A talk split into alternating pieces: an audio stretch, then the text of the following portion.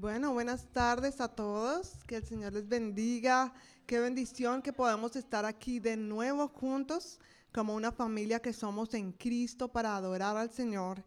Y una de las cosas que el Señor ponía en mi corazón en esta semana es la expectativa. Y era la palabra con la que el Señor eh, ministraba mi corazón.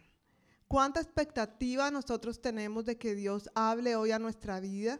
De que podamos salir de aquí con un toque nuevo, fresco de, la presencia de Dios. Y, y es bueno tener expectativas saludables. Pues quiero decirte que para ti que tienes esa expectativa que de Dios, Dios quiere llenar esa expectativa.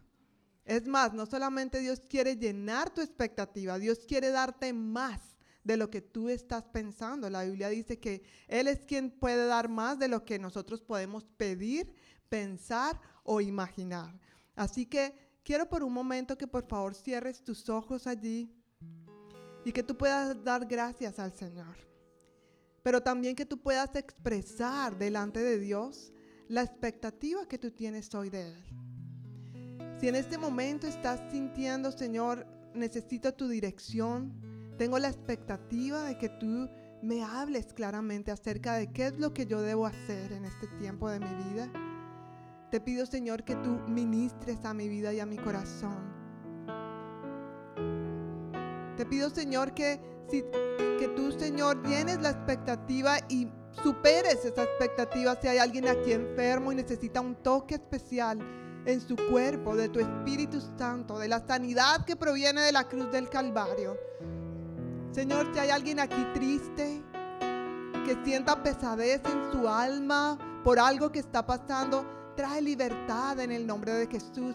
Y el gozo, esta paz que sobrepasa todo entendimiento, que no podemos entender. Porque tu palabra dice que aunque andemos en valle de sombra de muerte, no temeremos mal alguno, Señor. Que hoy tú superes nuestras expectativas, que nos hables, Señor, poderosamente a nuestros corazones, nuestra alma, nuestro espíritu. Estamos aquí, Señor, y levantamos a ti nuestras manos en señal de que así como ese niño pequeño está diciéndole a su padre, aquí estoy, Señor, con mis manos alzadas para recibir todo lo que tú tengas para mí hoy. Aquí estamos, Señor, nosotros, con esa misma expectativa. Hoy es una fiesta para ti, Señor. Como cada domingo tenemos una fiesta para ti. Este es el lugar en donde te honramos a ti, donde ninguna otra gloria es para otra cosa, sino para ti. Porque tú mereces la gloria, Señor. Tú nos has dado la victoria y nos has dado mucho más que eso. Y por esto queremos honrarte hoy. Queremos levantar a ti nuestras manos, nuestras palabras, Señor. Nuestros corazones a ti, Señor. Pero primeramente queremos darte la bienvenida a este lugar, Señor. Queremos decirte que eres bienvenido este, en este lugar y no hay nada más, ninguna otra presencia que sea bienvenida. Queremos, Señor, que seas tú quien te pasees por esta sala, Señor, y que toques nuestras vidas. Gracias, Señor. Gracias, Señor. Queremos decirte, bienvenido que con todo nuestro corazón y nuestras palmas vamos a declarar, Espíritu Santo, eres bienvenido. Amén.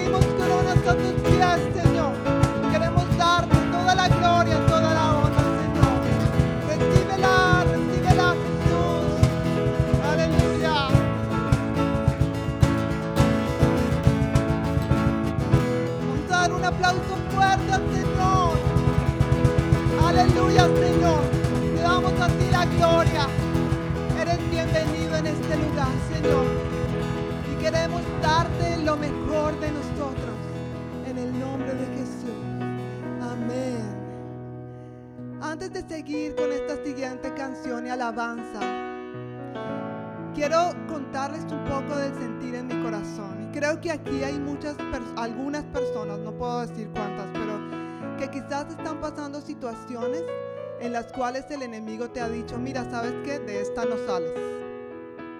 No, mira, no vas a poder salir de esto. Puede ser una situación matrimonial, puede ser una relación con los hijos, puede ser económica, puede ser de salud. Pero hoy el Señor quiere que tú sepas que Él está contigo, que Él te ha dado la victoria, que Él ya ha vencido en la cruz del Calvario, Él lo dio todo por ti. Así que hoy Él quiere que tú mismo confieses, Señor, tú estás conmigo y que si tú estás por nosotros, ¿quién contra nosotros? Amén. Así que vamos a declarar esta canción con todo nuestro corazón. Y mientras cantamos esta canción, quiero pedirte que pienses en esa situación y que puedas declarar la victoria en el nombre de Jesús. Si hay algo pecaminoso en tu vida y estás ahí en un círculo vicioso y no has podido dejar este hábito, el Señor quiere que tú te humilles a Él y digas, Señor, hoy recibo, recibo tu poder para vencer cualquier pecado. Él ya ha vencido la muerte. No hay nada que Él ya no ha hecho. El Señor quiere que simplemente tú recibas esto hoy y vivas conforme a la victoria que Él ya te ha dado en Cristo Jesús. Amén.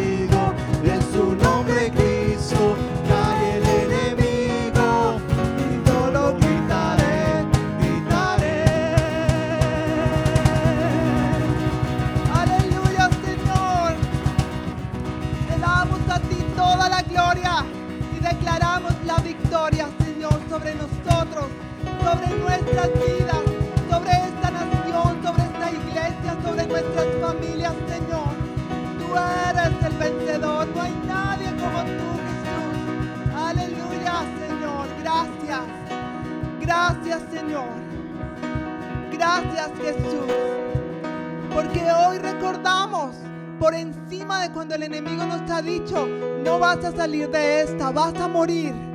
Tu palabra dice que tú estás con nosotros, Señor. Y en el Salmo 27, Señor, tú dices, el Señor es mi luz y mi salvación. Entonces, ¿por qué habría de temer? El Señor es mi fortaleza y me protege del peligro. Entonces, ¿por qué habría de temblar? Cuando los malvados vengan a devorarme, adversarios me ataquen, tropezarán y caerán. Aunque un ejército poderoso me rodee, mi corazón no temerá. Aunque me ataquen, permaneceré confiado. Así que gracias Señor. Gracias por tu victoria. Gracias porque podemos estar seguros que el enemigo está completamente derrotado y con nuestros pies. Y hoy decidimos en ti, Señor. No importa lo que nuestros ojos vean. Sabemos que tú estás obrando, Señor. Sabemos que tú estás obrando en nuestras vidas. Sabemos que tú estás obrando en nuestras familias y aún los planes, Señor, que el enemigo ha determinado que sean para destrucción.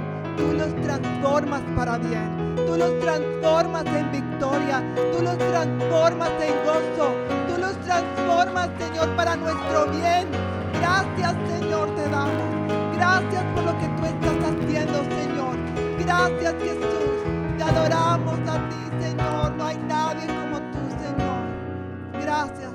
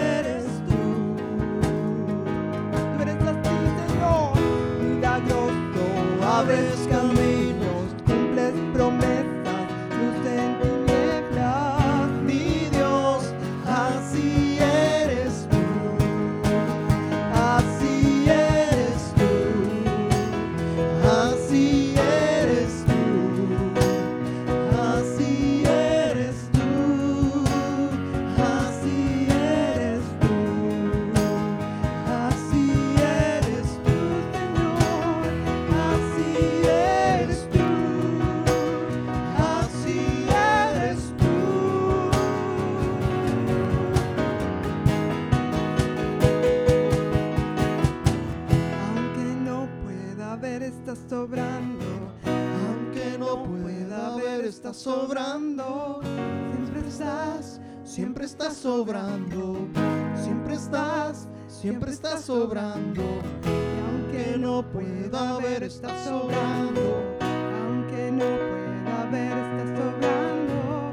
Siempre estás, siempre estás sobrando. Y el Señor quiere decirte en este momento, sobrando. no importa lo que tus ojos estén viendo, da pasos de fe. Cree al Señor. Estás sobrando. Y al tú dar esos Siempre pasos, estás, los caminos se estás van a ir abriendo. sobrando. No temas Siempre y no estás, dudes. Siempre estás sobrando, aunque no pueda ver, estás sobrando.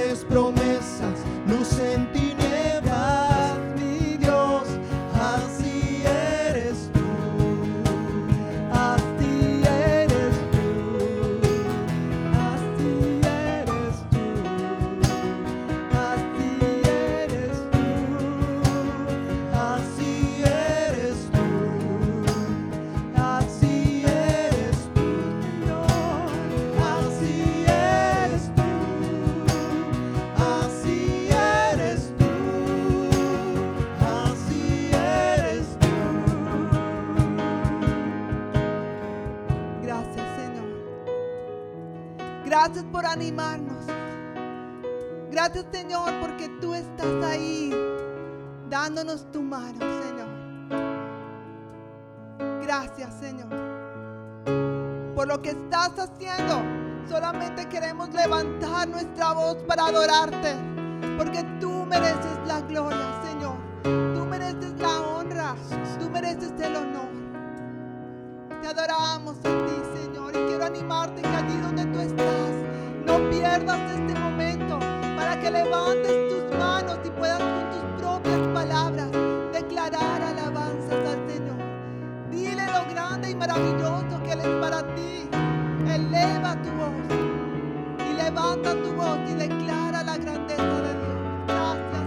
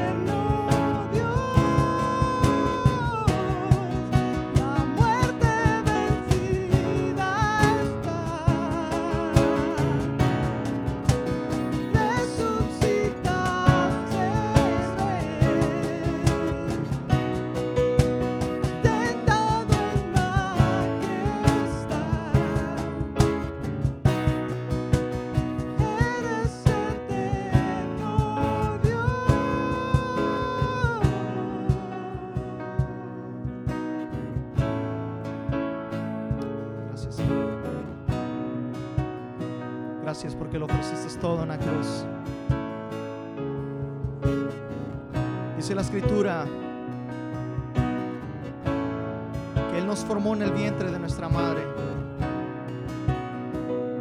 Y desde que antes que naciéramos Él nos había santificado.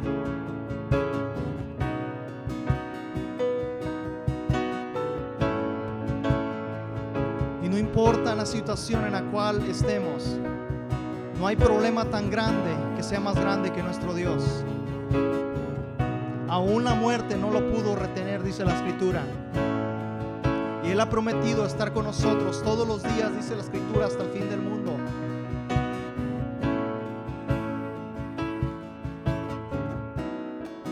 Escritura en el libro de Isaías 43 dice de esta manera.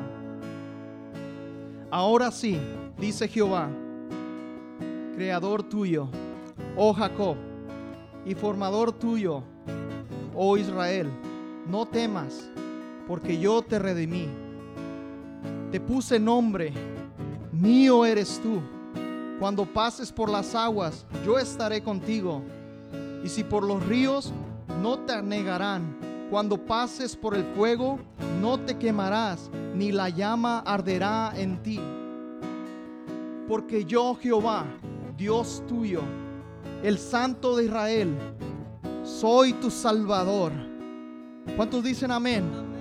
Miren lo que, lo que Dios le dijo a Israel. A Egipto he dado por tu rescate. Y a Etiopía y a Seba por ti. Voy a regresar al versículo 1 una vez más. Y lo leeré de nuevo, pero haré un énfasis. Ahora así, dice Jehová, creador nuestro, oh Jacob, y formador tuyo, oh Israel. Nota que ya no le llamó Jacob, le llamó Israel ahora. Dios había hecho un cambio en él. Dios estaba cumpliendo ya sus promesas en él.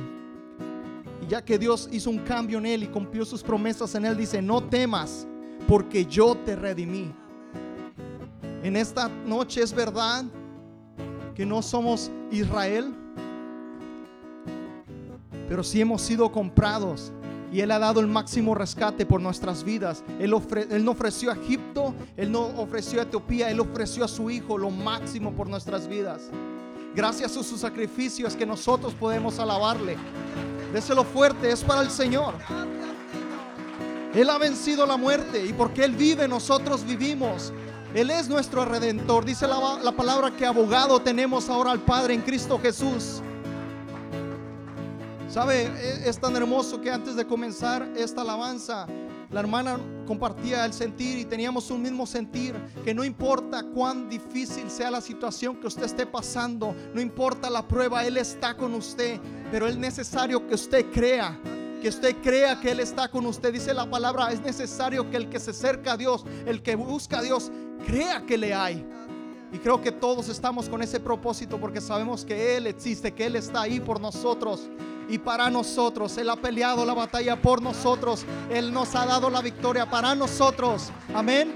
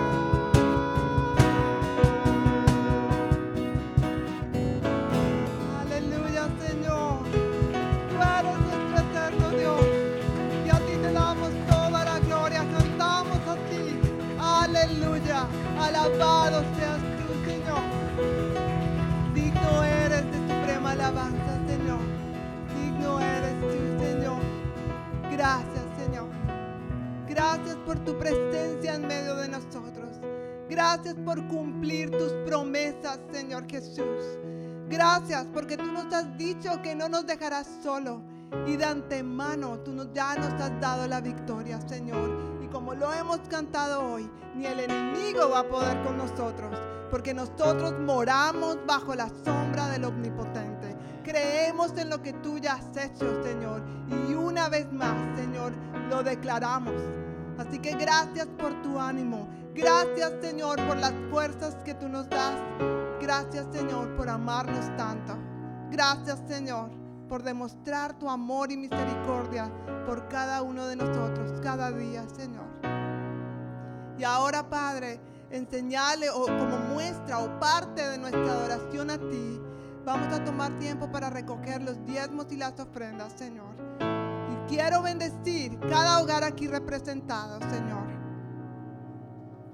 Sé que tú nos estás llamando a la obediencia en todo sentido, a dar pasos de fe, por poquitos, por pequeños que sean. Dar el diezmo, dar lo que te corresponde, es dar pasos de fe. A que tú cumplirás tu palabra. A que tú dices que nosotros te damos a ti lo que te corresponde y tú multiplicarás el resto que tú abrirás las ventanas de los cielos y derramarás bendición y proveerás lo que necesitamos. Y aún más dice que hasta que sobreabunde. Así que creemos, Señor, en tus promesas y por eso damos este paso de fe también. Así que bendigo cada hogar representado aquí, Señor. Bendice cada persona y cada familia, cada nevera, Señor. Provee de empleo, provee de alimento, provee de todo lo que necesiten, Señor. Y gracias porque tú eres fiel. En el nombre de Jesús te damos gracias, Señor. Amén.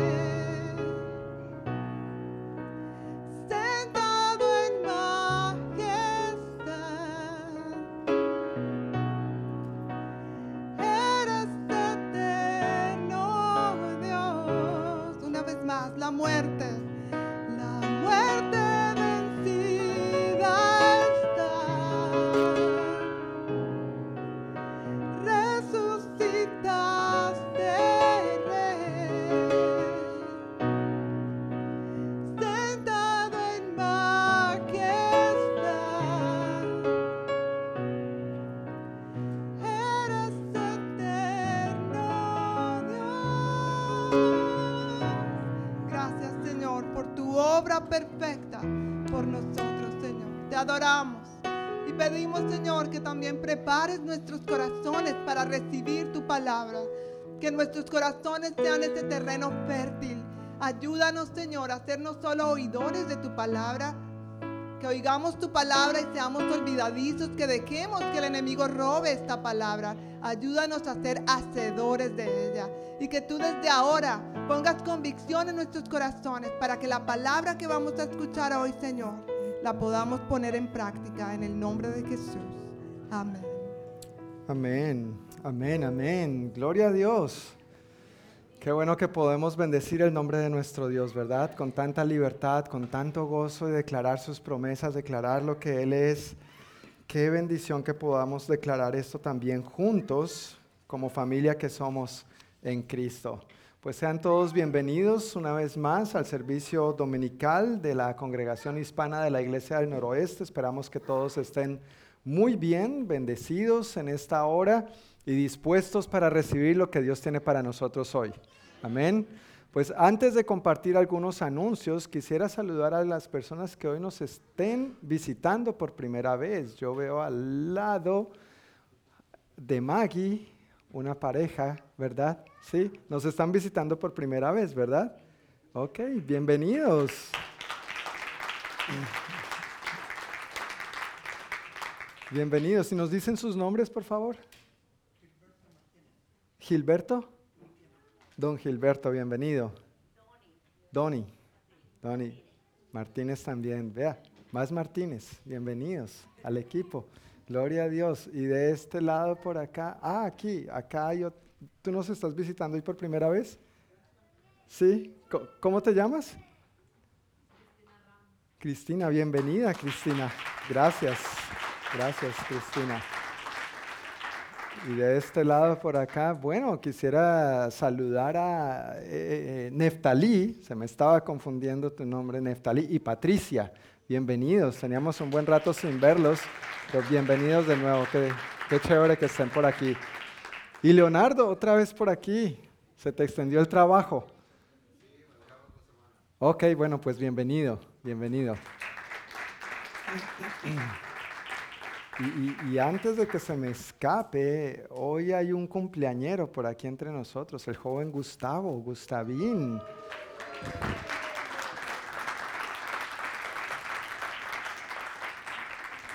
hasta hoy ya le hacían la cama. A partir de hoy, ya a los 18 años, ya, ya hay que empezar a trabajar más duro. Bienvenido a la adultez, Gustavín. Bienvenido a la vida real. Espero que el Señor te bendiga grandemente, siga cumpliendo sus propósitos en ti. ¿Oyes? Pues todos recibieron a la entradita este boletín, todos tienen esta hoja. Si no la tiene, por favor levante su mano para que nuestros queridos hermanos Luis y Elvira nos hagan el favor de entregar. Deje la mano arriba, por favor, para que lo puedan identificar. Y ¿Se acabaron? Uy, se nos acabaron. Ok, bueno, pues...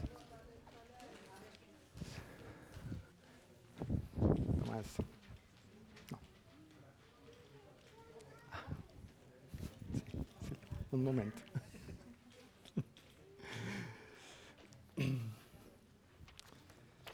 En este boletín, si tú ves la parte de atrás, hay algunos anuncios de lo que normalmente tenemos en la vida de iglesia que llevamos a cabo juntos, pero también en el centro están las notas del sermón para que durante la prédica puedas seguirlas. Dos anuncios tengo para compartir en el día de hoy. El primero tiene que ver con santuario seguro. Ya voy a explicar esto en qué consiste, pero esta reunión va a ser en dos viernes, el viernes 2 de diciembre de 7 a 9 de la noche. Normalmente las reuniones las hemos hecho aquí al lado en el banquet room, pero esta va a ser abajo, justamente debajo de donde estamos, en el salón L1. Cuando tú entras, bajas las escaleras y ahí de frente está el salón L1. ¿Qué es este santuario seguro? Este es nuestro entrenamiento anual que llevamos a cabo como iglesia para hacer de este lugar un lugar seguro. Yo estoy contento y agradecido de que nosotros como iglesia valoramos el bienestar integral nuestro. No es solamente lo espiritual o no es solamente lo emocional, tiene que ver con todas las áreas de nuestra vida y no solamente con el aspecto físico, pero con el bienestar integral de todos nosotros, adultos, jóvenes y niños. Entonces, para todos los servidores, ¿quiénes, sirven en algo aquí en la, en la congregación hispana? ¿Quiénes hacen algo por chiquito o grande que sea, ok. Para todos los que tenemos nuestra mano levantada, es, no es democrático, es dedocrático. E, esto es un requisito y es uno de los compromisos que asumimos al servir. Esto es un entrenamiento que tenemos que recibir y solamente para su información, hasta el momento, solamente cuatro personas se han inscrito. Y de esos cuatro, tres son mi hija, mi esposa y yo.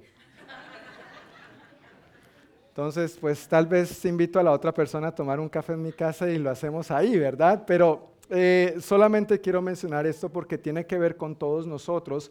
Y recuerda, hay unos videos que ver y dos documentos que leer de antemano. De antemano. O sea, tú lees esos documentos, tú ves esos videos y entonces es que vamos a tener la reunión, porque tu participación, tu opinión, tus comentarios, tus apreciaciones, tus perspectivas, tus preguntas, dudas y inquietudes es lo que vamos a tratar esa noche. Si tú no ves esos videos y no lees esos documentos, no hay razón de que tengamos esa reunión. ¿Sí me hago entender? Entonces agradezco por favor que te inscribas. Una vez te inscribas y te puedes inscribir en este código QR que tienes ahí, tú apuntas la cámara de tu teléfono celular, le das clic a eso y te lleva directamente a donde te inscribes. Una vez te inscribas, entonces te va a llegar un correo, un email notificándote que te inscribiste y ahí van a estar los links que te dan acceso a los videos y a los documentos, por favor. ¿Listo? Y lo otro que tenemos que actualizar de todos los servidores son nuestros background check. Entonces, para esa reunión vamos a estar actualizando esa información también. Se los agradezco inmensa, inmensamente. Ahora tal vez tú digas, bueno, pero John, yo no estoy sirviendo, yo no sirvo, tú sirves para mucho. Ven, sé parte del equipo. Ven a esta reunión y esto también te va a ayudar a ponerte en la misma página y a tener toda la información que como servidores o parte de la información que como servidores tenemos para caminar juntos en unidad en la dirección de lo que Dios nos ha llamado a hacer y hacer como iglesia. Entonces estamos a dos viernes de esto, por favor les agradezco inmensamente su ayuda y colaboración con esto, inscribiéndose el código QR que está ahí en su boletín. Y el segundo anuncio que tengo para compartir esta noche tiene que ver con nuestro servicio de Navidad que llevaremos a cabo el domingo 18 de diciembre a las 5 de la tarde y también lo vamos a celebrar ahí abajo en el salón L1.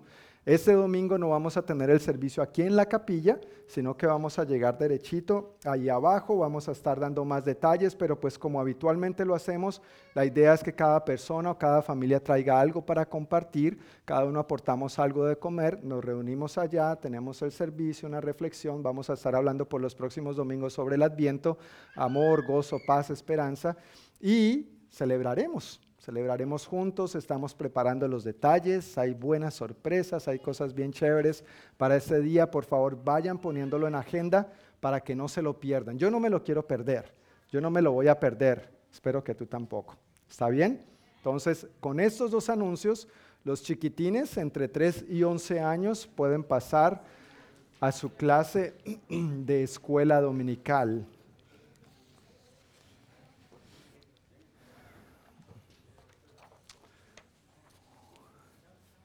Los chiquitines entre 3 y 11 años van a su clase de escuela dominical y los chiquitines de 12 en adelante nos quedamos aquí.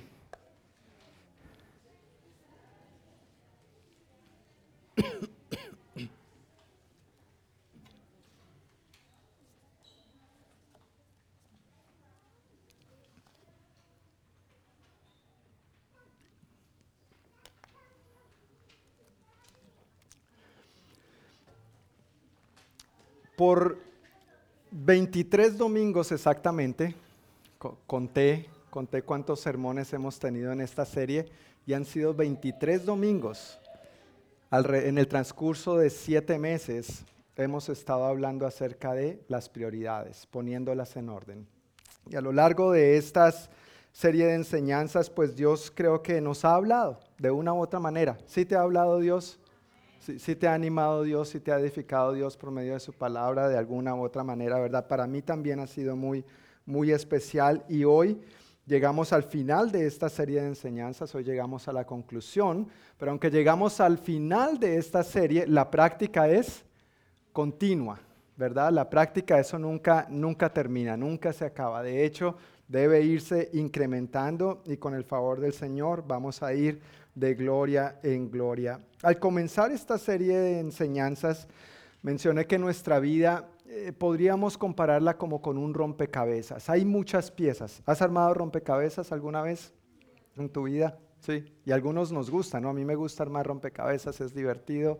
¿no es cierto? para algunos es muy estresante, ah, ¿no es cierto? Esas piecitas si no se encajan bien o uno piensa que va donde tiene que ir, hasta uno quiere darle con el martillo, pero así no funciona, por si no sabías, cada pieza tiene su lugar.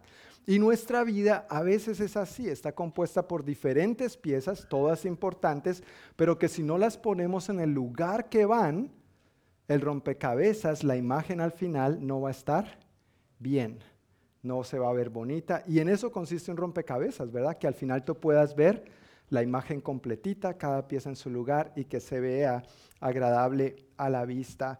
Así como un rompecabezas es necesario que en nuestra vida cada pieza vaya en su lugar para que nuestra vida esté bien armada y funcionando bien. Queremos tener una buena vida. Queremos que nuestra vida funcione bien, ¿no es cierto? Y gracias a Dios que Él es el que nos dice cuáles son las piezas y dónde van esas piezas. Entonces necesitamos siempre acudir a Él, acudir a su palabra para poder poner esta imagen de nuestra vida lo más completa y lo más bonita posible.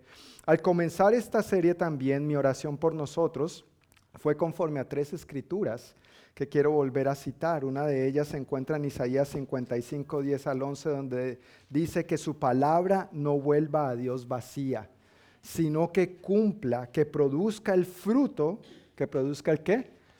El fruto por el cual nos la envía. Eso dice el profeta Isaías en el capítulo 55, versículos 10 al 11. También oré que Dios produzca en nosotros tanto el querer como el hacer para que se cumpla su buena voluntad, como escribe el apóstol Pablo a los Filipenses, capítulo 2, versículo 13. Y también oré que no nos contentemos solo con escuchar la palabra, sino que la llevemos a la práctica. O como más conocemos este versículo, Santiago 1.22, que seamos oidores y hacedores de la palabra. y yo espero, mis hermanos, que con el favor de Dios, en el transcurso de estos 23 domingos, de estos casi siete meses, nosotros hayamos experimentado eso. Que la palabra haya caído en buena tierra, en tierra fértil. Y una tierra buena, una tierra fértil, ¿qué hace? Da fruto. Amén. ¿Estamos de acuerdo con eso? Una tierra fértil da, fruto. No, no, hay que obligar a la tierra, no hay que amenazar a la tierra, no hay que golpear a la tierra, no hay que hablarle mal a la tierra, no hay que chantajear a la tierra, no hay que sobornar a la tierra. Simplemente por ser una buena tierra, da fruto. Amén da fruto. Y precisamente para concluir hoy esta serie de enseñanzas, yo quiero hablar acerca de esto. Todo en la vida conlleva un fruto. ¿Te has dado cuenta de eso? Absolutamente todo en la vida conlleva un fruto, sea bueno o sea malo. ¿Qué tipo de fruto queremos? Buenos, pero eso depende de nuestras decisiones, depende de los pasos de fe, de las acciones, de la obediencia que nosotros tomemos frente a lo que el Señor nos dice en su palabra. Y esos frutos, por supuesto, tienen que ver con cómo vivimos la vida. Cómo vivimos la vida no es la excepción en cuanto al tipo de fruto que nosotros queremos ver. Más bien, como nosotros vivamos, asimismo vamos a ver el fruto. El título del mensaje de hoy es El fruto de vivir poniendo las prioridades en orden. Si nosotros ponemos las prioridades en orden, no es porque no tengamos nada más que hacer, es porque queremos que el rompecabezas esté bien armado. Si queremos poner, perdón, si queremos vivir poniendo las prioridades en orden, es porque a la larga queremos ver un fruto y que ese fruto sea bueno. ¿Sí o no? O sea, si, seguimos el consejo de la palabra de Dios, a la larga vamos a ver la bendición de Dios reposando sobre nuestras vidas. ¿No es cierto? Pero lo contrario también ocurre. Si no seguimos su consejo y lo hacemos a nuestra manera, pues entonces el fruto que vamos a ver es de haberlo hecho a nuestra manera. Vale la pena poner nuestra vida en orden conforme a las prioridades que vemos en la palabra de Dios, porque entonces nosotros vamos a ver un fruto que es del que vamos a estar hablando hoy, mientras voy repasando muy condensadamente cada una de las piezas que hemos visto. ¿Recuerdan cuál fue la primera? Dios, ¿no es cierto? Luego, la familia, luego el cuerpo, luego relaciones interpersonales y, y responsabilidades, y luego el ministerio. Y cuando cada una de estas piezas están en su lugar, ocupando su respectivo lugar, entonces nuestra vida va a estar equilibrada y balanceada. en el Señor. La primera de ellas entonces es Dios. Si puedes ir conmigo a Efesios capítulo 5, versículo 1. Esta serie de enseñanzas ha estado basada en la epístola del apóstol Pablo a los Efesios. Y si te has dado cuenta, mayormente de una u otra manera hemos ido siempre a Efesios para ver estas prioridades. Efesios capítulo 5, versículo 1 dice, por lo tanto, imiten a Dios en lo que estén de acuerdo, en lo que les guste, en lo que les parezca bien, en lo que sea fácil. No, ¿qué dice ahí tu Biblia y la mía? Imiten a Dios en todo, gracias, en todo lo que hagan, porque ustedes qué? Son sus hijos queridos. Me, gusta más la Reina Valera, sus hijos amados, ¿no es cierto? El, el énfasis. ¿Qué eres de Dios? Su hijo, su hija, amado, amada. Por lo tanto, como hijos amados, el apóstol Pablo dice, imitemos a nuestro Padre en todo lo que hagamos, en todo lo que somos, en todo lo que decimos, en todo lo que pensamos. Y Marcos 12:30 es la escritura que ya no sabemos de memoria. Gracias. Amarás al Señor tu Dios con todo tu corazón, con toda tu alma, con toda tu mente y con todas tus fuerzas. ¡Wow! Después de 23 domingos, gloria a Dios. ¿Sí ves? Dios es fiel, Dios es fiel. Si ves, si no siembra, si no siembra tarde o temprano, cosecha. Amén. Bueno, muy bien, anótense un punto. Hay, hay eh, horchata a la salida. Hoy no hay solo café, hoy hay horchata a la salida también.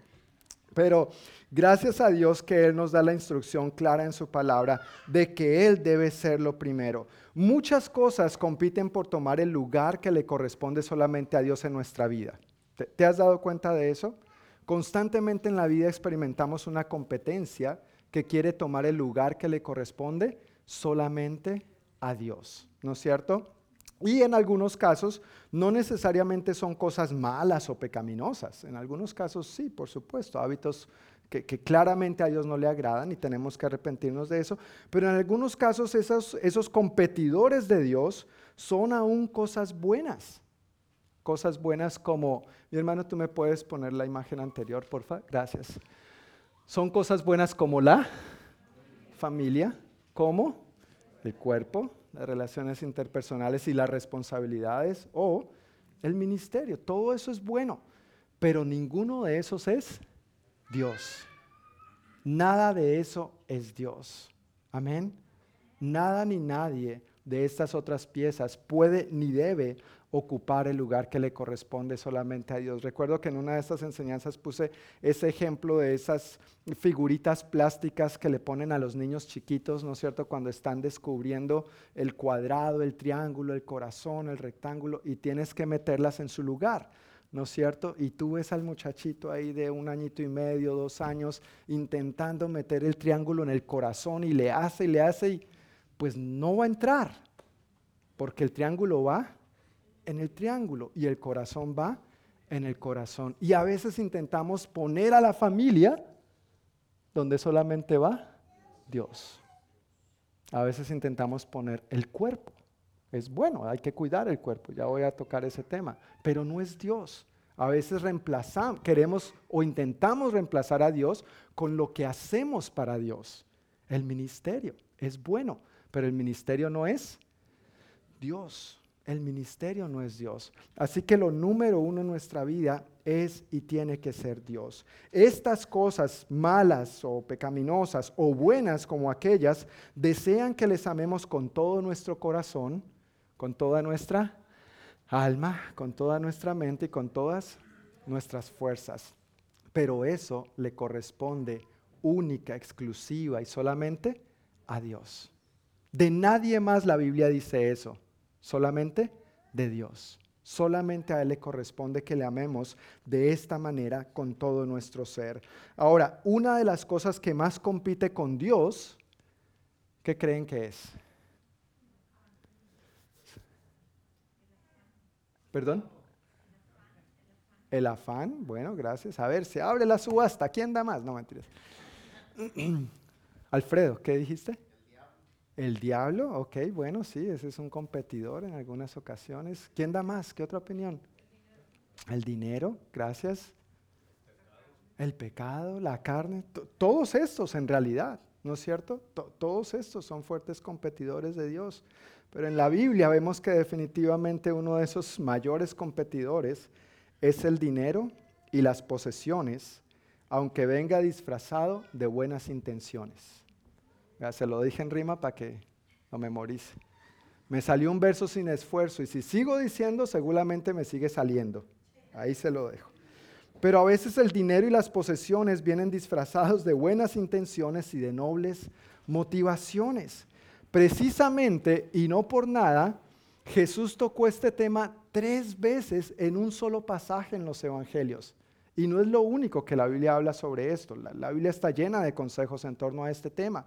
Pero en Mateo 6, ¿recuerdas tal vez un poquito del todavía está dentro del sermón de las bienaventuranzas? Y en Mateo capítulo 6 no lo vamos a leer, pero del versículo 19 al 34, Jesús hizo las siguientes afirmaciones. Donde esté tu tesoro, allí está tu corazón. En la nueva traducción viviente dice, donde esté tu tesoro, allí estarán también los deseos de tu corazón. Es un poquito más claro, lo que deseamos, ¿no es cierto? Y está hablando, por supuesto, de esta lucha que los seres humanos tenemos con el dinero y las posesiones. En ese mismo pasaje más adelante Jesús dijo, no se puede servir a Dios y al dinero. No se puede servir a dos amos. Y él, lo, y él lo pone bien claro. Es que o va a amar y obedecer y respetar a, respetar a uno, pero no lo puede hacer con los dos. O amamos a Dios o amamos al dinero. Ahora, quiero aclarar, siempre vale la pena aclarar esto. El dinero no es malo. El dinero no es pecaminoso en sí mismo. El dinero en sí mismo ni siquiera tiene un valor moral. Es nosotros, somos nosotros los que le otorgamos ese valor. Y por eso vemos en otras escrituras donde Pablo le dice a Timoteo, mira, por amor al dinero, no por el dinero, sino por qué? Por amor al dinero, muchos se han desviado de la fe y se han causado muchísimos sinsabores. Y tal vez tú y yo conocemos historias de esas. No necesariamente de gente cristiana que tristemente se han desviado por amor al dinero, pero de gente sin Cristo que han querido el dinero fácil y el dinero fácil no lleva a cosas buenas, ¿verdad? ¿Por qué? Por amor al dinero. Así que Jesús le da un gran énfasis a esto y concluye esa, esa porción de la palabra en Mateo 6, 19 al 34, hablando sobre los afanes que todos los seres humanos experimentamos. ¿Qué comeremos? ¿Qué vestiremos? ¿Y qué tomaremos? ¿Qué beberemos? ¿No es cierto? Y entonces él dice, no se preocupen por esas cosas. Miren las aves, miren los lirios. No, no, no se estresan, o sea, uno no ve un pajarito, ay, la inflación, ¿qué vamos a hacer? Dicen que el 8%, pero uno va al supermercado y es como el 30%. A propósito, si se han dado cuenta de eso? Hay cosas que se han duplicado, ¿no es cierto? Pero las estadísticas dicen que el 8%. Uno no ve un pajarito eh, así, ¿no es cierto? Ni al lirio, ¿no? El lirio bien vestido. ¿Por qué? Porque su padre les cuida. Y dice Jesús, ¿no son ustedes más valiosos? Somos sus hijos amados. Eres su hijo, su hija amada. Entonces viene el consejo, busquen primero. ¿Quién primero? Dios. Busquen primeramente, primeramente, que en su corazón ocupe el primer lugar Dios, su reino y su justicia, y entonces todo lo demás vendrá por añadidura. Y claro, el pasaje está hablando puntualmente de esas necesidades básicas, pero ¿no has experimentado la bondad de Dios de que Él te da más de lo básico? ¿Sí o no? Dios es tan bueno que, nos bendice más allá, de acuerdo al apóstol Pablo en Efesios 3:20, más allá de lo que podemos pedir, pensar o imaginar. Ese es nuestro Padre, ese es nuestro Dios. Y cuando nosotros lo ponemos a Él primero, cuando nosotros damos ese paso de fe, cuando nosotros damos ese paso que se ve manifestado en nuestra obediencia, entonces Dios se encarga de honrar nuestra fe. Así funciona nuestro Dios. Él es fiel, Él es bueno, Él es misericordioso. Él no se desentiende de ti ni de mí. Por eso el fruto de poner a Dios primero en nuestras vidas es que Él se encarga de darnos todo lo demás como añadidura. Él se encarga de darnos todo lo demás como añadidura. Y todo lo demás es todo lo demás. Si hay una cosa por la que tú y yo, suena contradictorio, opuesto, no sé, pero tú, me entiendes mi corazón. Si hay alguna cosa por la que deberíamos preocuparnos, es por poner a Dios primero porque todo lo demás va a encajar en su lugar. Todo lo demás va a venir por añadidura y aún más. Amén. Entonces, Dios primero. En segundo lugar, hablamos sobre la familia. ¿Hay un fruto de darle a la familia el lugar que le corresponde? Claro que sí. Vamos a leer rápidamente en Efesios capítulo 5, versículo 21 al 6.4. Hoy va a ser bien fácil porque vamos a estar en Efesios. Se las puse fácil. Sí ven, ¿no? Sí ven. Efesios 5, 21 al capítulo 6, versículo 4 dice así. Es más, sométanse unos a otros por reverencia a Cristo. Para las esposas eso significa sométase cada una a su marido como al Señor. Amén, hermanas. Gracias. Sométase cada una a su marido como al Señor. Dice la Biblia.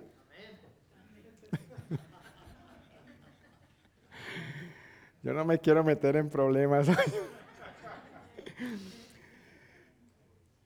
Versículo 23, porque el marido es la cabeza de su esposa como Cristo es cabeza de la iglesia. Así como la iglesia se somete a Cristo, de igual manera la esposa debe someterse en todo a su marido. ¿Cuál es el punto de comparación? Como la iglesia se somete a quién? A Cristo. Cristo nunca le va a pedir nada indebido a su iglesia. Cristo nunca va a maltratar a su iglesia. Entonces, no es como que mujer, sométete y ya, no. Hay un ejemplo, hay un lineamiento aquí a seguir.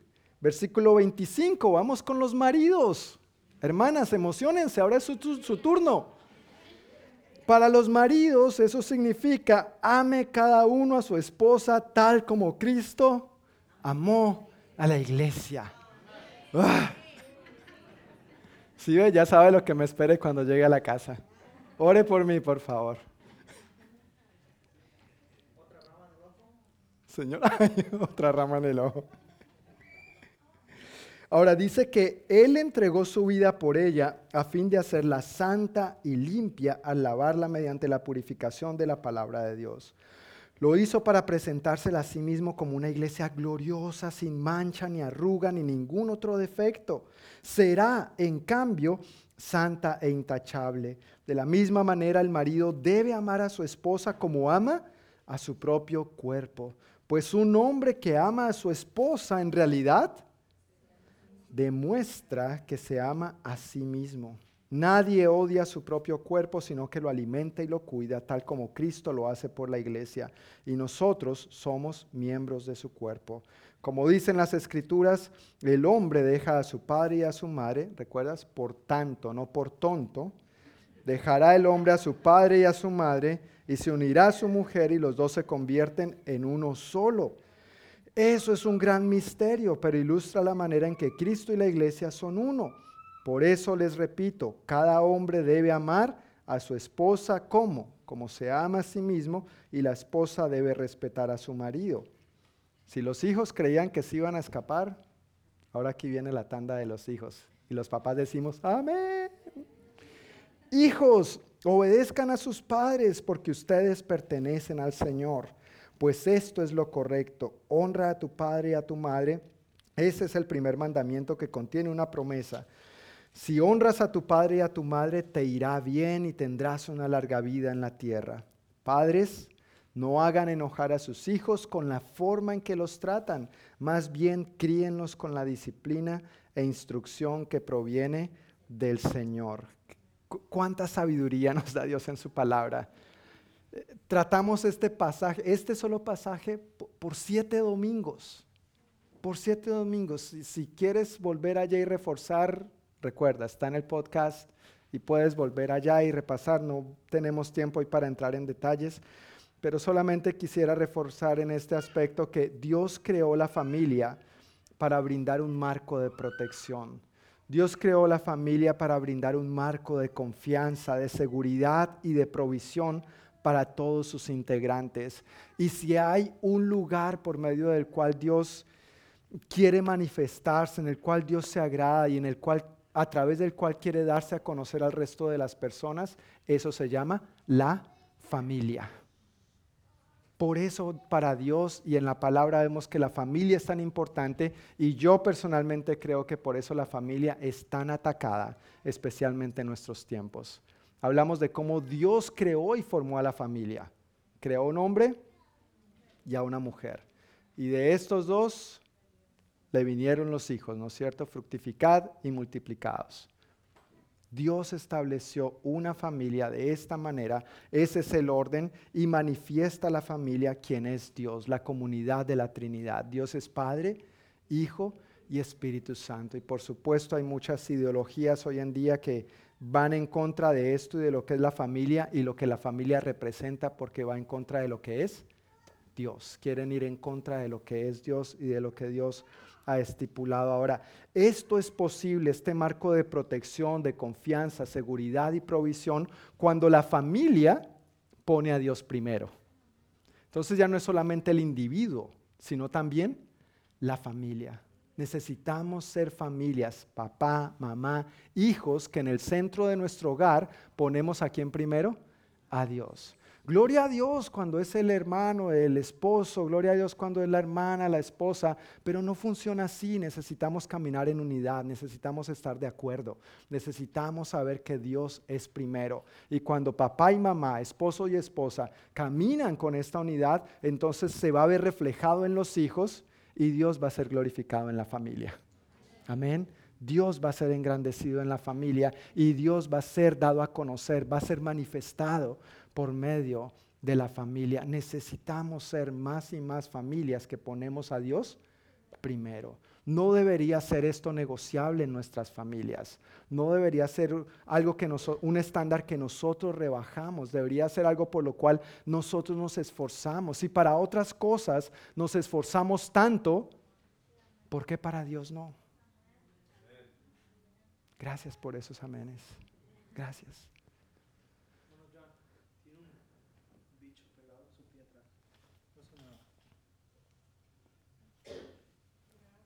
Gracias. Sí, hasta los bichos quieren escuchar la palabra de Dios. Gracias, mi hermano Philly. Menos mal era un bicho. Pensé que en algún momento ibas a venir a hacer así. Yo, oh, oh, oh". Gracias. Cuando nosotros damos ese paso de obediencia, de darle a nuestra familia el lugar que le corresponde, entonces Dios honra nuestra fe. Quiero repetir eso nuevamente, porque muchas cosas también compiten con nuestra familia.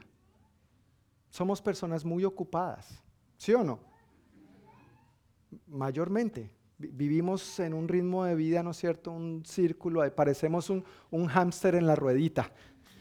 ¿Y esto cuándo va a parar? ¿Y esto cuándo va a parar? ¿No es cierto? Y, nos agotamos y nos cansamos. Y entonces en medio de tanto afán y tanto trabajo, no solamente a veces desplazamos a Dios del lugar que le corresponde a Él, sino que desplazamos a la familia.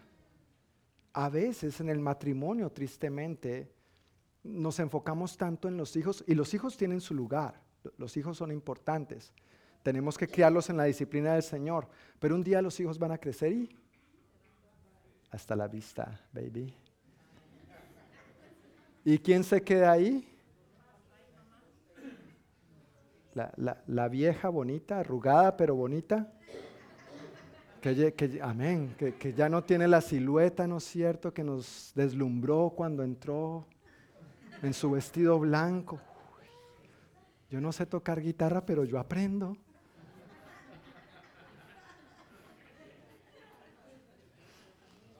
Y, se, se van los hijos y ahora nos quedamos con la viejita linda o con el viejito lindo en el caso de las mujeres. Y si no cultivamos e, esa relación y ese cuidado, y hemos visto, hemos hablado con parejas, una en particular nos decía, ya los hijos salieron de la casa y ahora nos sentimos como dos completos extraños, como dos completos desconocidos, porque toda nuestra vida giró en torno a los hijos. Y los hijos, vuelvo y reitero, son importantes, pero no son la última Coca-Cola del desierto, ni la última papita de Chick-fil-A, no.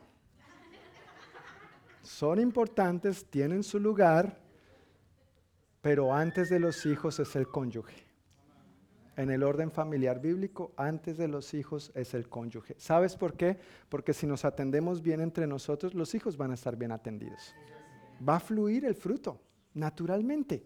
Naturalmente va a fluir. Pero a veces nos encontramos con esa competencia queriendo desplazar al esposo, a la esposa, a los hijos, ¿no es cierto? Y, nos enfocamos de pronto tanto en las responsabilidades, el trabajo, bajo la excusa, es que quiero un mejor futuro para mis hijos. Quiero que ellos tengan lo que yo nunca tuve en mi rancho.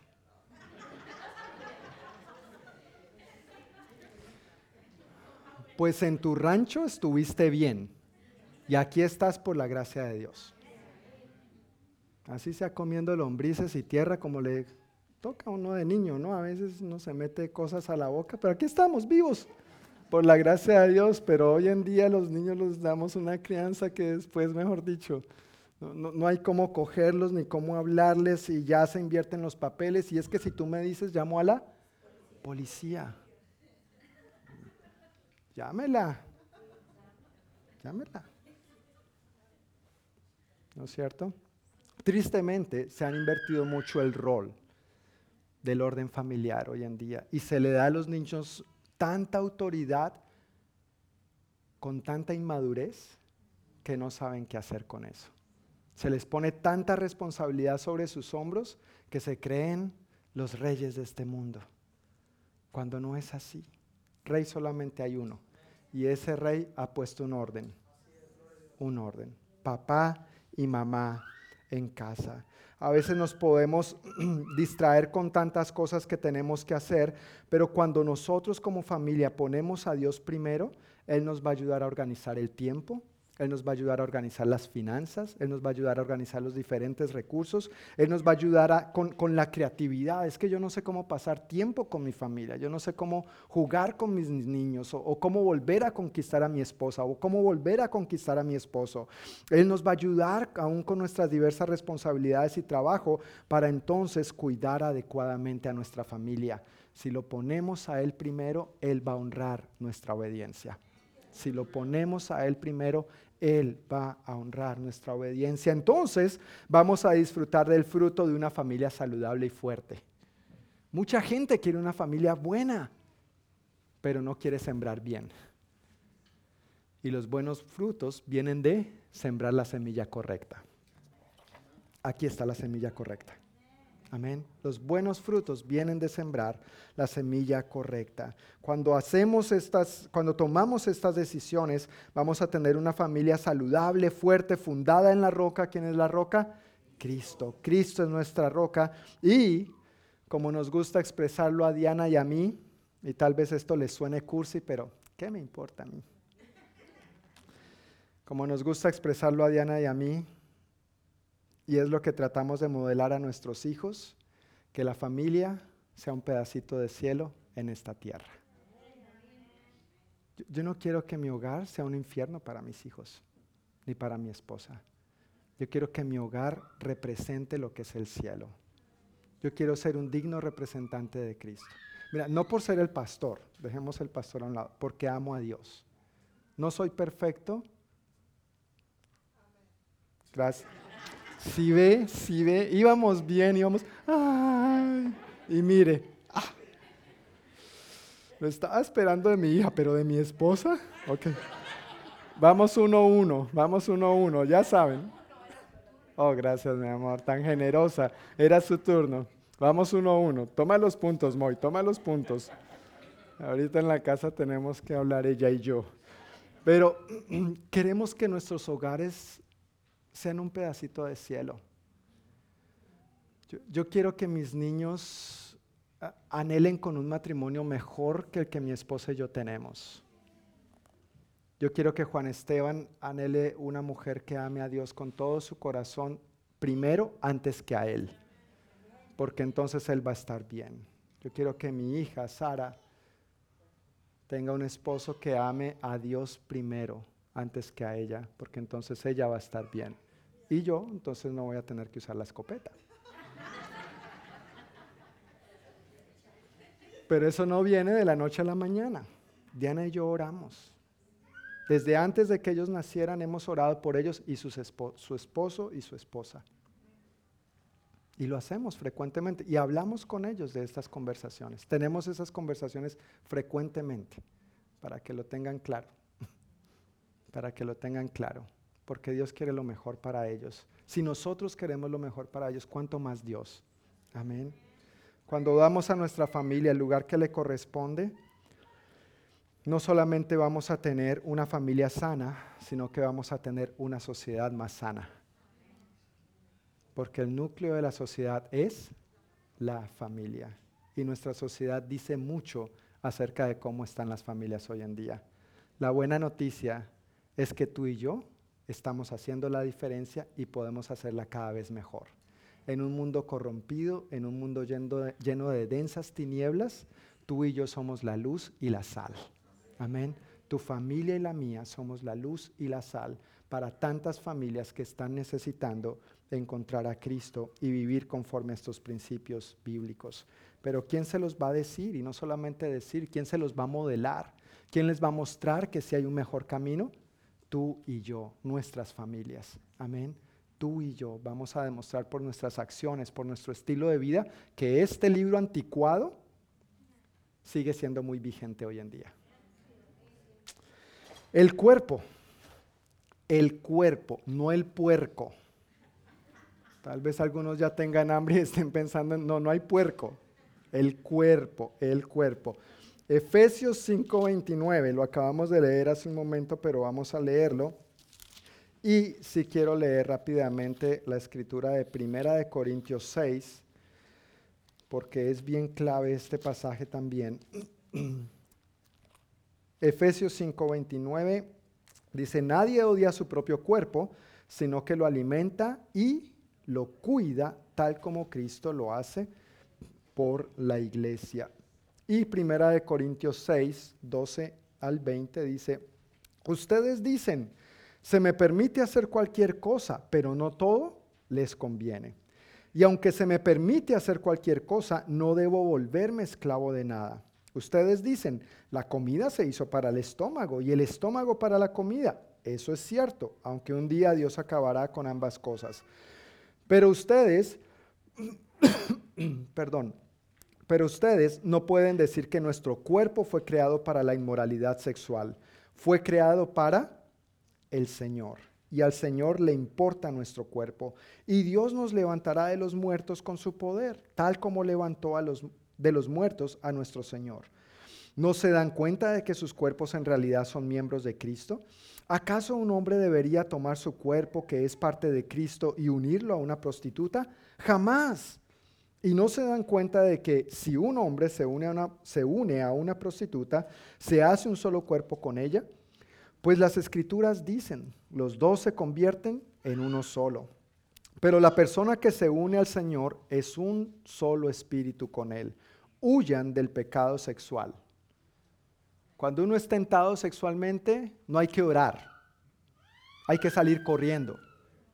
Lo dice la Biblia. Orar antes, antes. Pero cuando llega la tentación, lo que hay que hacer es correr. Amén. Ningún otro pecado afecta tanto el cuerpo como este, pero la inmoralidad sexual es un pecado contra el propio cuerpo. ¿No se dan cuenta de que su cuerpo es el templo del Espíritu Santo, quien vive en ustedes y les fue dado por Dios? Ustedes no se pertenecen a sí mismos, porque Dios los compró a un alto precio. Por lo tanto, honren a Dios con su cuerpo. El pensamiento filosófico de la época, en tiempos de Jesús, era un pensamiento filosófico griego, ya que venía de unos años antes, era que lo que realmente importaba eh, en el ser humano era el alma. Entonces con el cuerpo, hagamos fiesta.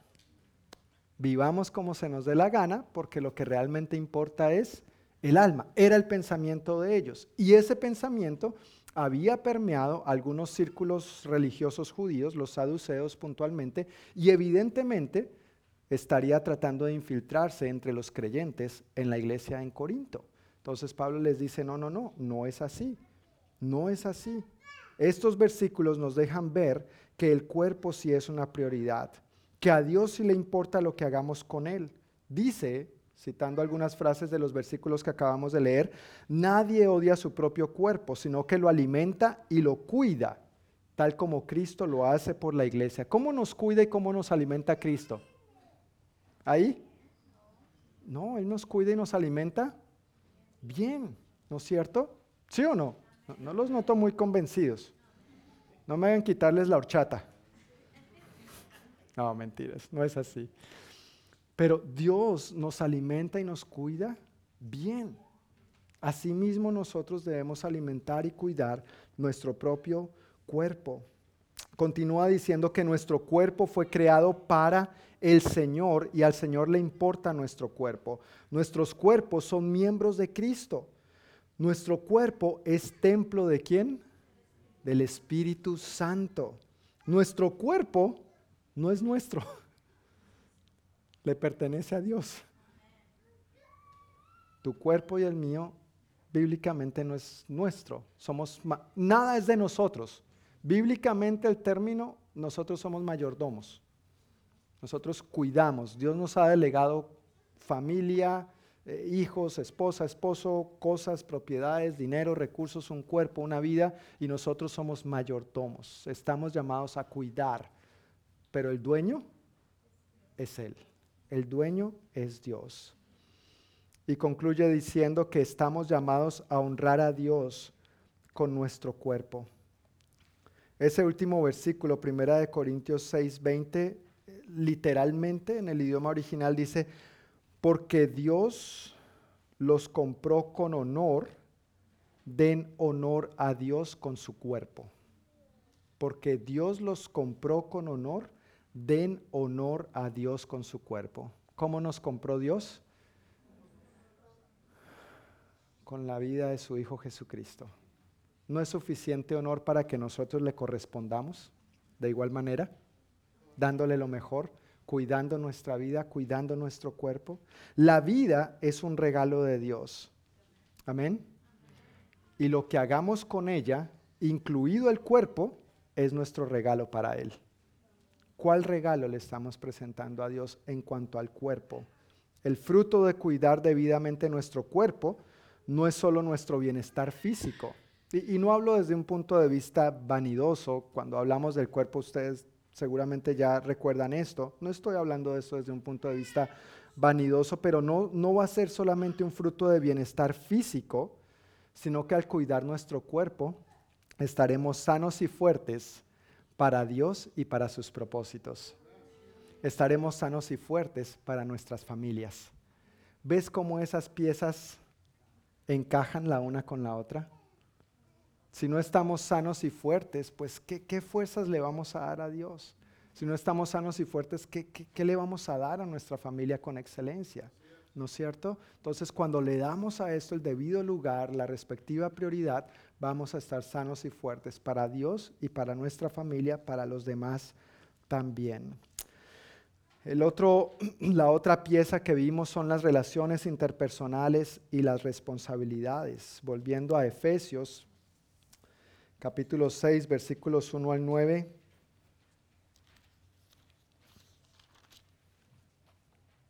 Perdón, ahí me equivoqué. Es Efesios 6. 5 al 9. Efesios 6, 5 al 9, aunque obviamente viene hablando de la familia, que también es una relación interpersonal, pero vamos a leer 5 al 9. Esclavos, obedezcan a sus amos terrenales con profundo respeto y temor. Sírvanlos con sinceridad, tal como servirían a quién? A Cristo.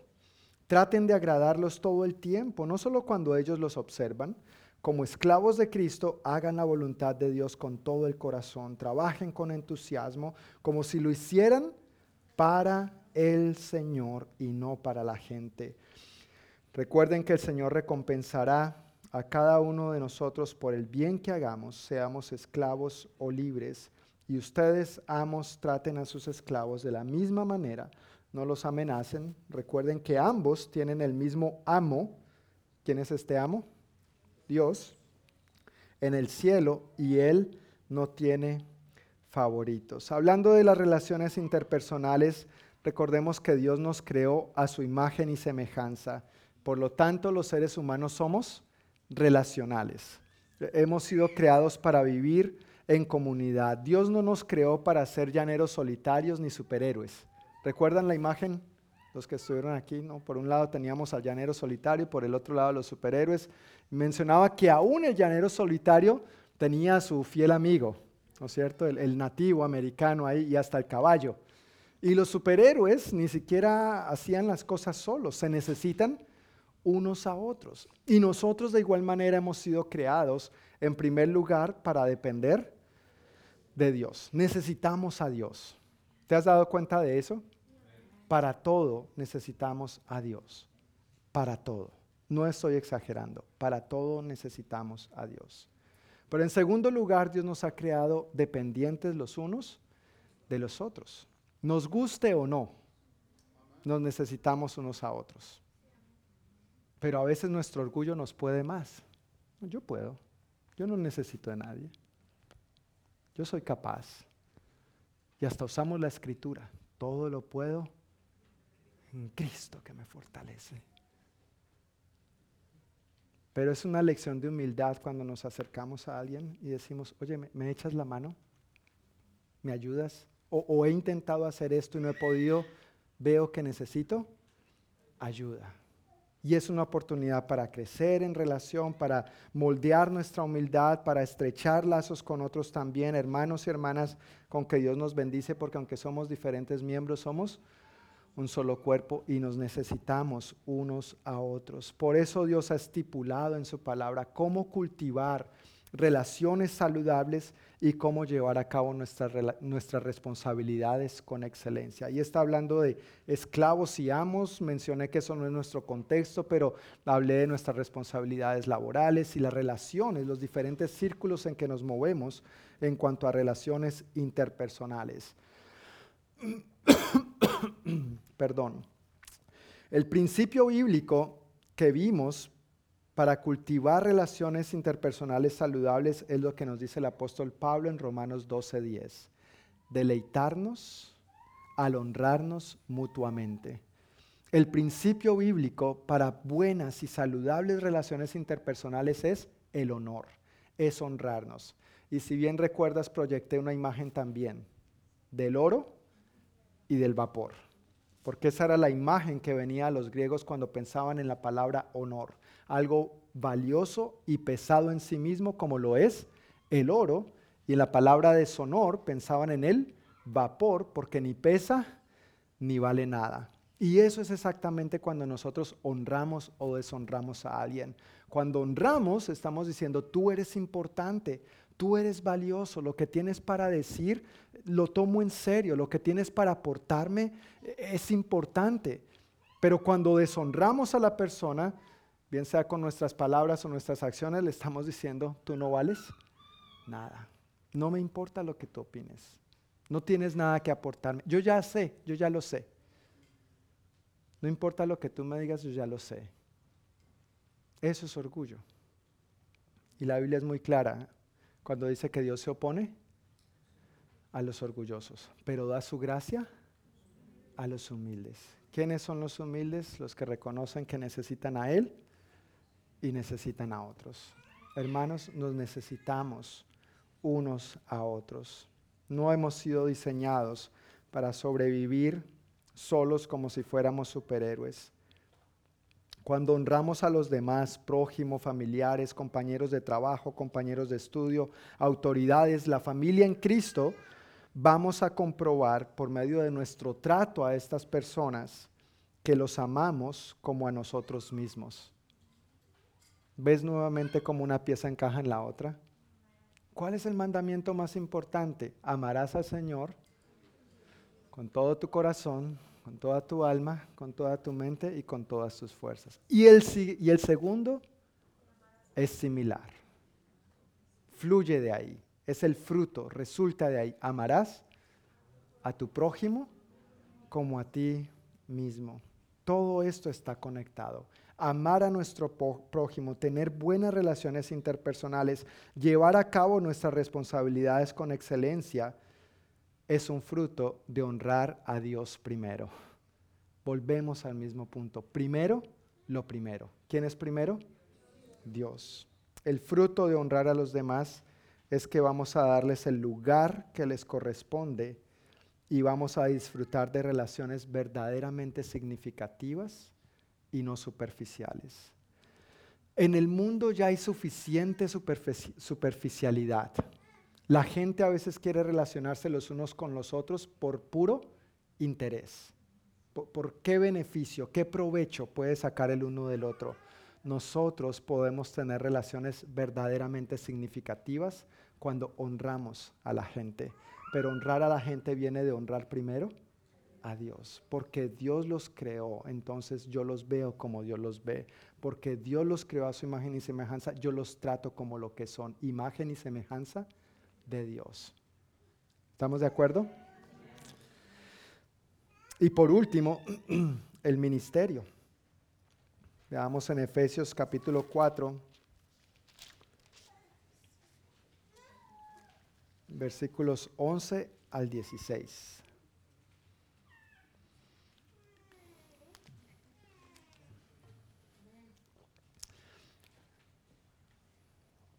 Ahora bien, Cristo dio los siguientes dones a la iglesia.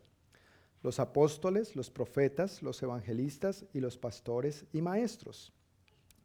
Ellos tienen la responsabilidad de preparar al pueblo de Dios para que lleve a cabo la obra de Dios y edifique la iglesia, es decir, el cuerpo de Cristo.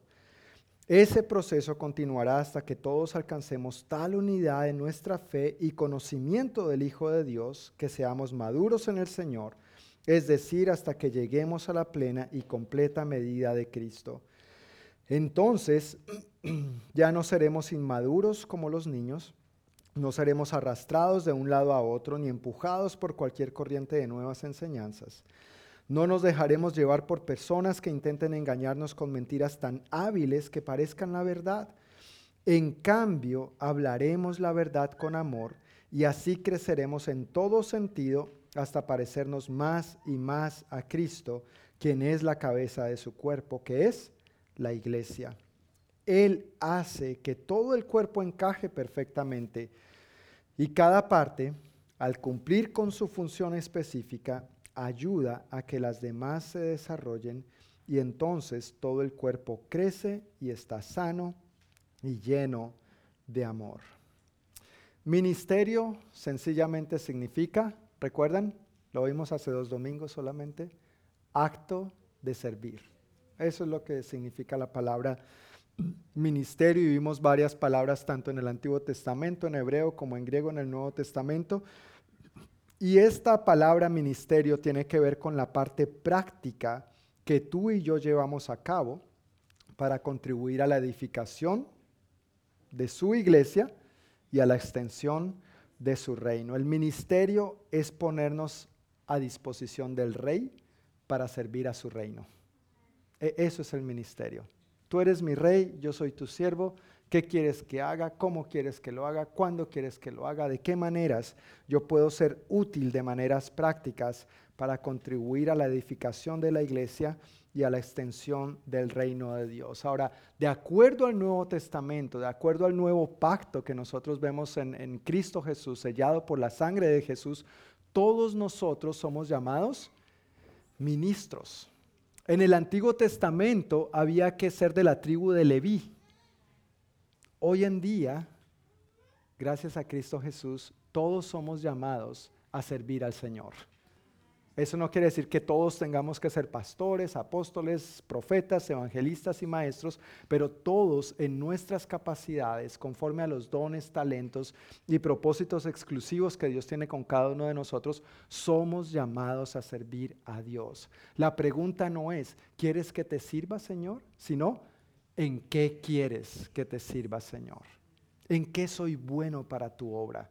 La mies es mucha, los obreros son pocos. Rueguen pues al Señor de la mies que envíe obreros a su mies. ¿Quiénes son esos obreros? Tú y yo.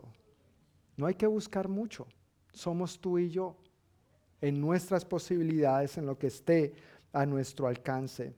Cuando nosotros le damos al ministerio también el debido lugar en nuestra vida, cuando no lo desplazamos, entonces nosotros estamos poniendo nuestro granito de arena nosotros como diferentes miembros, pero conformando un solo cuerpo, llevamos a cabo juntos la obra del Señor y edificamos la iglesia.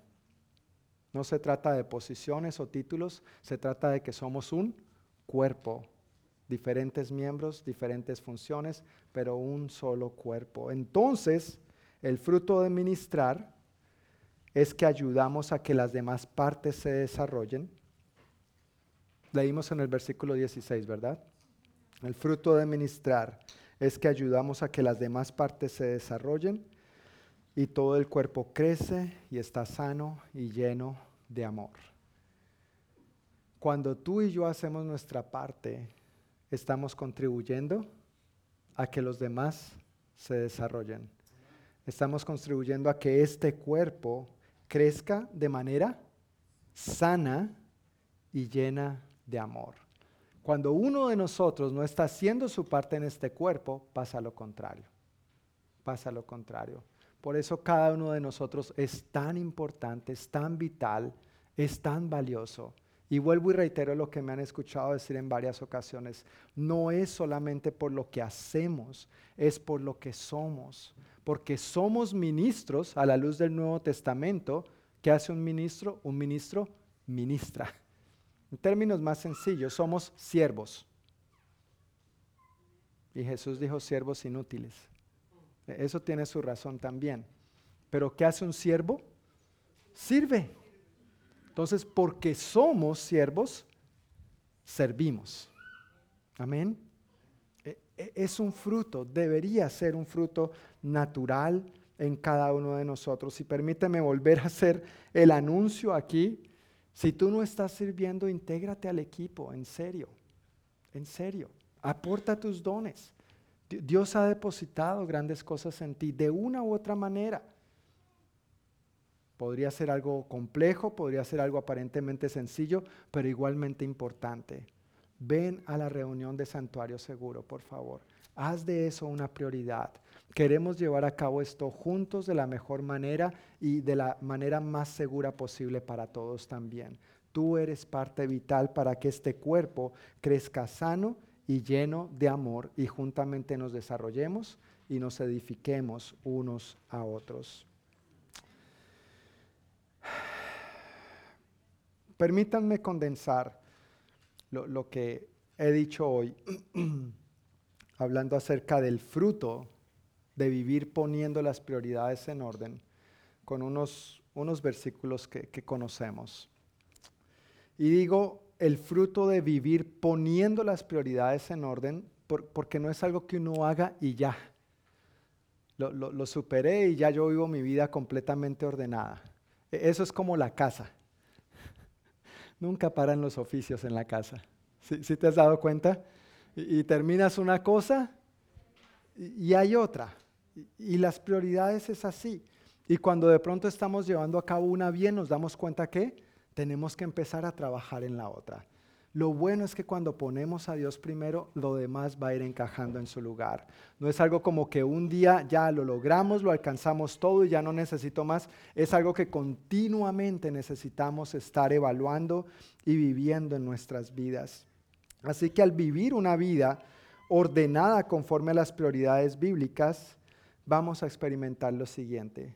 Juan capítulo 10, versículo 10. El ladrón no viene sino para robar, matar y destruir. Eso no es lo que vamos a experimentar, pero lo, quiero, quiero citar por lo que voy a decir en un momento. Pero Jesús continúa diciendo, más yo he venido para que tengan vida y para que la tengan en abundancia. Me encanta como lo dice la nueva traducción viviente porque el énfasis es mayor. Yo he venido para que tengan una vida plena y abundante. ¿No es eso lo que queremos también? Y, no solamente cuando partamos a la presencia del Señor, por supuesto que allá vamos a experimentar esa vida plena y abundante, pero es algo que Dios ha provisto todo lo necesario para que lo experimentemos desde que estamos aquí en esta tierra.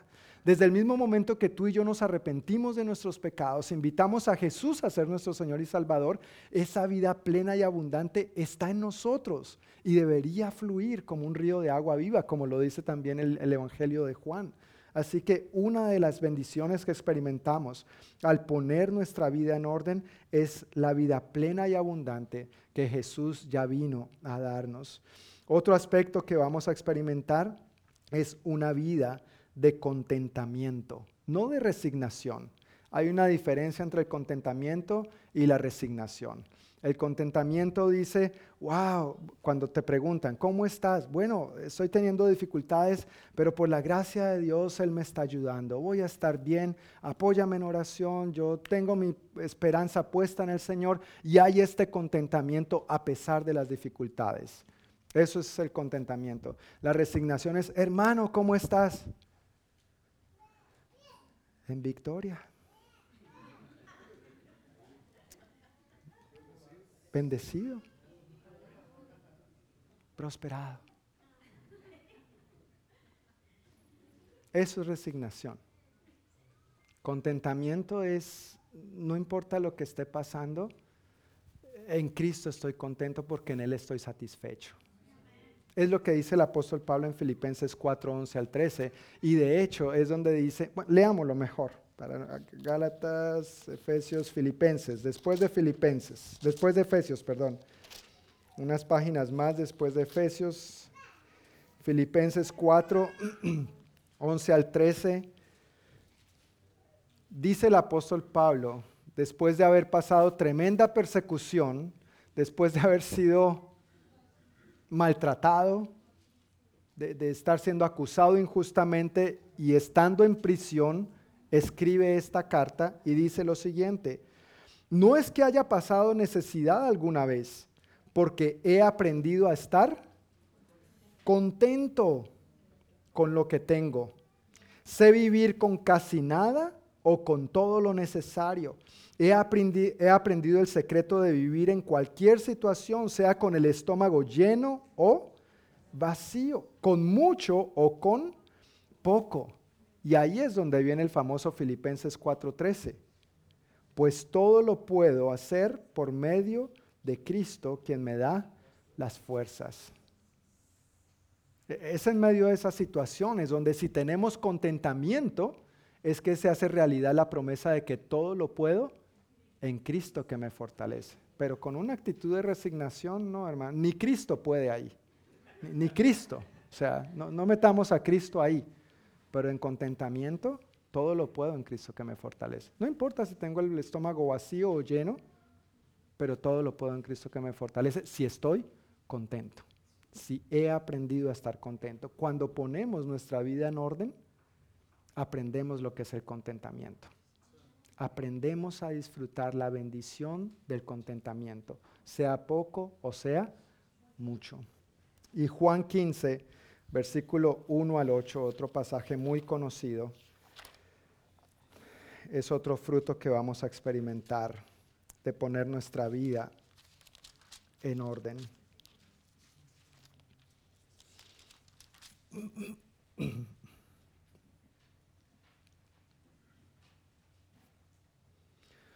Juan 15, 1 al 8. ¿Estamos ahí? Yo soy la vid. ¿Quién está hablando? Jesús. Jesús es la vid.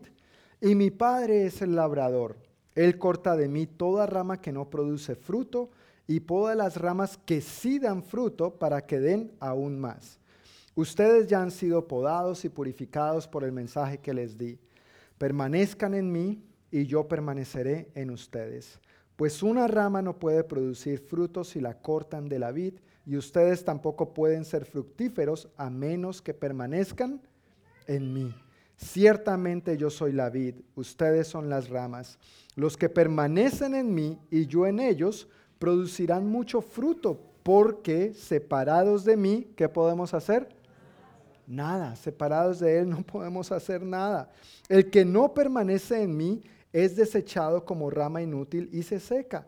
Todas esas ramas se juntan en un montón para quemarlas en el fuego. Si ustedes permanecen en mí y mis palabras permanecen en ustedes, ¿qué dice? Pueden pedir lo que quieran y les será concedido.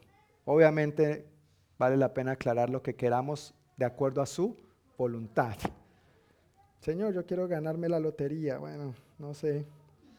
Versículo 8, cuando producen mucho fruto, demuestran que son mis verdaderos discípulos. Eso le da mucha gloria a mi Padre. Cuando ponemos nuestra vida en orden, somos personas más fructíferas. Y eso le da mucha gloria al Padre.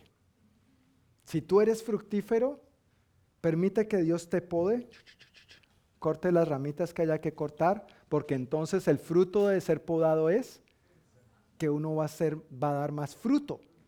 Y no solamente va a dar más, sino que los agricultores saben de eso. El fruto no solamente aumenta en cantidad, sino que aumenta en calidad. Y eso es lo que nosotros queremos ser. Amén. No, no solo cantidad, queremos también crecer en calidad. Queremos crecer en calidad. El diablo vino para robar, matar y destruir, pero Jesús vino para que tuviéramos vida y vida en abundancia, vida plena y abundante. El diablo quiere robarnos la bendición de disfrutar la vida, de vivir la vida en el orden que Dios ha establecido. A veces es el diablo que nos distrae, a veces es el mundo que hace todo lo posible por tener nuestra atención. Y a veces, mis hermanos, honestamente, no, es ni no le echamos la culpa al diablo ni al mundo. Son nuestras propias decisiones. Y tenemos que ser responsables. Tenemos que ser responsables por nuestras propias decisiones. Pero cuando tomamos la decisión de creerle a Dios, de que Él ha establecido unas prioridades bajo las cuales vivir la vida, por las cuales conducirnos en esta vida. Y entonces hacemos nuestras estas prioridades. Primero Dios, entonces mi familia, mi, cuerpo, mi bienestar físico es importante para darle a Dios lo mejor, a mi familia también.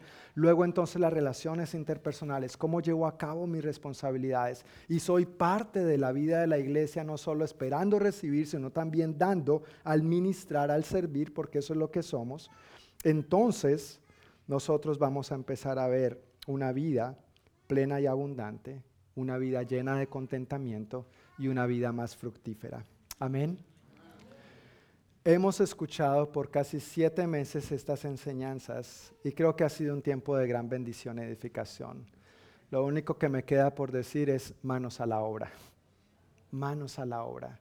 Empecemos a llevar más y más el dicho al hecho y hagamos de esta prioridad nuestro diario estilo de vida. Cada vez que tú te veas enfrentado a una situación, evalúa esa situación frente a este aspecto. ¿En, en dónde encaja esto? ¿Encaja? ¿No encaja? ¿Le estoy dando el lugar adecuado? ¿No le estoy dando el lugar que le corresponde? ¿Hay una de esas piezas que no está en mi vida ahora mismo? ¿Qué debería empezar a hacer para entonces aprovechar y disfrutar de esa bendición que Dios tiene para mí? Si una de esas piezas no está ahí, no está en su lugar, la vida está incompleta. La vida está incompleta. Y a Dios le interesamos integralmente, espíritu, alma y cuerpo. Y así es como se lleva a cabo de una manera completamente bíblica y bajo la bendición de Dios. Amén. Ahora, para que no se les olvide esto, de parte de la iglesia tenemos un cariñito. ¿A cuánto les gustan los regalitos?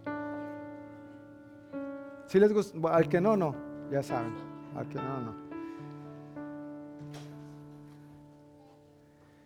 Vamos a dar uno de estos por, por familia, por favor.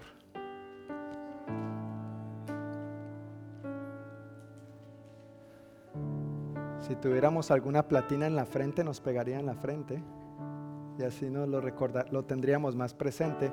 Pero muchos pegamos magnéticos en la nevera o en, algún, en el espejo, en el baño, en el carro. Entonces, obviamente, como la nevera es una prioridad, no, la nevera tal vez no tanto, pero lo que hay adentro, ¿verdad? Entonces te voy a sugerir, familia amada, pega esto ahí en la nevera y que te acuerdes de que Dios ha establecido un orden para vivir la vida. Amén. Y que cuando lo vivimos así, vamos a experimentar esa vida fructífera, plena y abundante que Dios ha planeado para nosotros. ¿A alguien todavía le falta uno de estos? ¿Alguna familia o ya todos tienen? ¿Ya? ¿Estamos? Oh, la hermana Sabelia. Levante su mano, hermana Sabelia.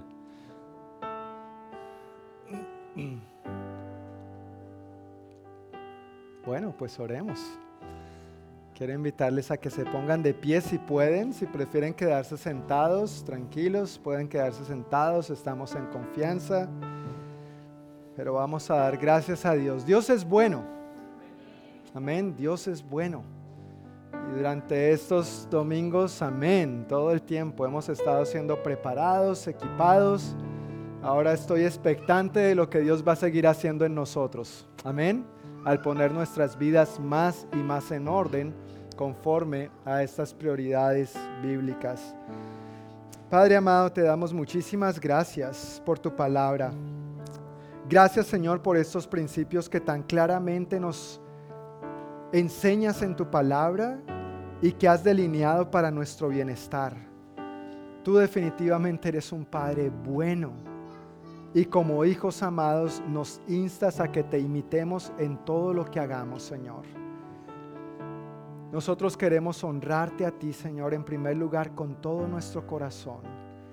Queremos amarte, Dios, más y más con todo nuestro corazón, con toda nuestra alma, con toda nuestra mente, con todas nuestras fuerzas. Y que esto sea demostrado por medio de nuestras acciones, por medio de nuestros pasos de obediencia Tú mismo dijiste, Señor Jesús, que si te amamos, obedeceremos tus mandamientos. Entonces que nuestra obediencia, Señor, en torno a lo que hemos recibido y escuchado por todos estos domingos, que no se quede solamente en buena información. Llénanos, Espíritu Santo, para que este buen conocimiento se convierta en práctica. Que llevemos el dicho al hecho, que no nos contentemos solamente con ser oidores, sino que nos contentemos al ser hacedores de tu palabra. Padre, tú conoces las áreas débiles que cada uno de nosotros tenemos en torno a las prioridades. Tú conoces en las áreas en que batallamos, Señor. Tal vez a veces sí experimentamos distracciones por el diablo, por el mundo pero con un corazón humilde queremos pedirte perdón por nuestras propias malas decisiones, Señor. Perdónanos cuando hemos escogido otras cosas por encima tuyo.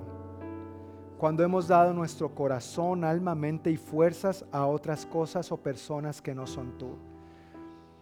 Perdónanos, Señor, cuando hemos intentado poner a nuestra familia en el lugar que te corresponde a ti cuando hemos quitado tiempo y, honra de nuestra familia escudándonos de que queremos lo mejor para ellos y, trabajamos como animalitos, cuando en realidad eso no es lo que esperas de nosotros, Señor. Perdónanos cuando hemos intentado negociar contigo al hacer cosas para ti en lugar de ser en ti. Perdónanos cuando hemos descuidado este, el cuerpo que nos has dado como templo del Espíritu Santo. Perdónanos, Señor, cuando no hemos honrado a los demás y no les hemos amado como a nosotros mismos. Ayúdanos, Señor, a que esta palabra quede bien clavada en lo profundo de nuestro corazón y que empecemos a vivirla cada vez más y más y que en la medida que la vivamos, asimismo empecemos a cosechar los buenos frutos, Señor.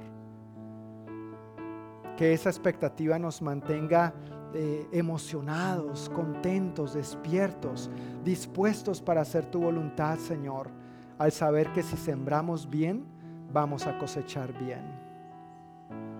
Ayúdanos, Señor, a ser creyentes, familias, una iglesia que ponemos nuestra vida cada vez más y más en el orden de lo que tú has estipulado, Señor.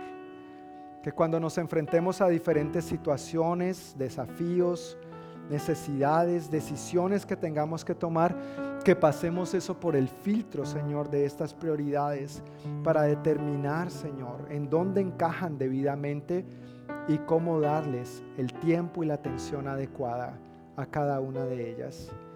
Bendigo a mis hermanos, Padre, que tú les fortalezcas en el poder de tu Santo Espíritu.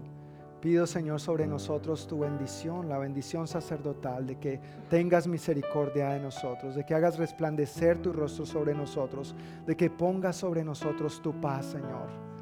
Guarda nuestra salida y nuestra entrada, bendice la obra de nuestras manos en el transcurso de esta semana que nos guardes en buena salud y que el próximo domingo nos permitas regresar con bien, con la expectativa de lo que tú nos vas a seguir hablando en los domingos que vienen, Señor, mientras avanzamos hacia el recordatorio de tu nacimiento y celebramos juntos, Señor, tu primera venida, mientras esperamos expectantes tu segunda venida también, Señor. En el nombre poderoso de Cristo Jesús y el pueblo de Dios dice, Amén, amén, mis hermanos. Dios les bendiga, que tengan una bendecida noche. Y recuerden, si tienen que salir, están despedidos, pero también si tienes alguna necesidad, alguna petición de oración, acá están nuestros hermanos Ariel y Maggie, está David, estoy yo, dispuestos y disponibles para orar y acompañarles en cualquier necesidad que pudieran estar enfrentando. Dios les bendiga, buenas noches.